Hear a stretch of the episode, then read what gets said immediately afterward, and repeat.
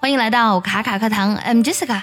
今天呢是高考的第一天，这场考试看似呢只是一个分数，但是呢它却影响着人们通向高等教育的路。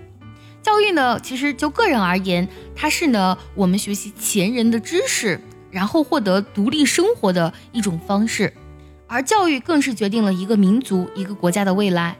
教育绝不仅仅只是智力上的比拼，它是一种从身到心的提升。通俗来说，就是德智体要全面发展。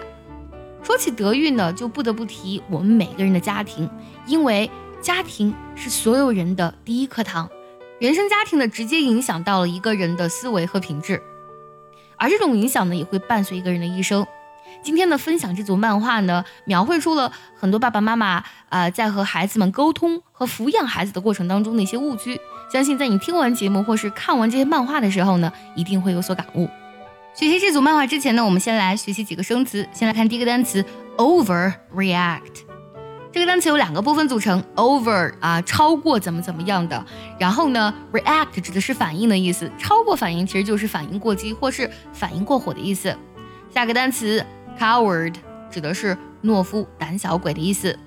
obstacle obstacle 可以指的是绊脚石或是一个人在路上的障碍物。还有呃 discipline。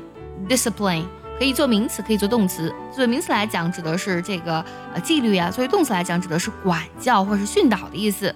还有 consistently，consistently 指的是一贯的、始终如一的。接下来呢，我们就来听一下这组漫画当中所有的英文。如果想要专项练习本期节目呢，并且和群里的小伙伴们每天感受学习英语的快乐和乐趣，可以微信搜索“卡卡课堂”，加入早餐英语的会员课程哦。One. If your child is lying, it means you overreacted to the mistakes in the past. 2. If your child is coward, it is because you helped them too quickly. Don't remove every obstacle from their path. 3. If your child does not stand up for themselves, it is because from a young age you have disciplined them regularly in public. Parents shouldn't do so even in front of siblings, friends, or cousins. 4. If your child had poor self esteem, it is because you advise them more than you encourage them. 5. If your child is jealous, the reason might be you compare them with others consistently. 6. If your child gets angry quickly, the reason might be you have not praised them enough. They only get attention misbehaving.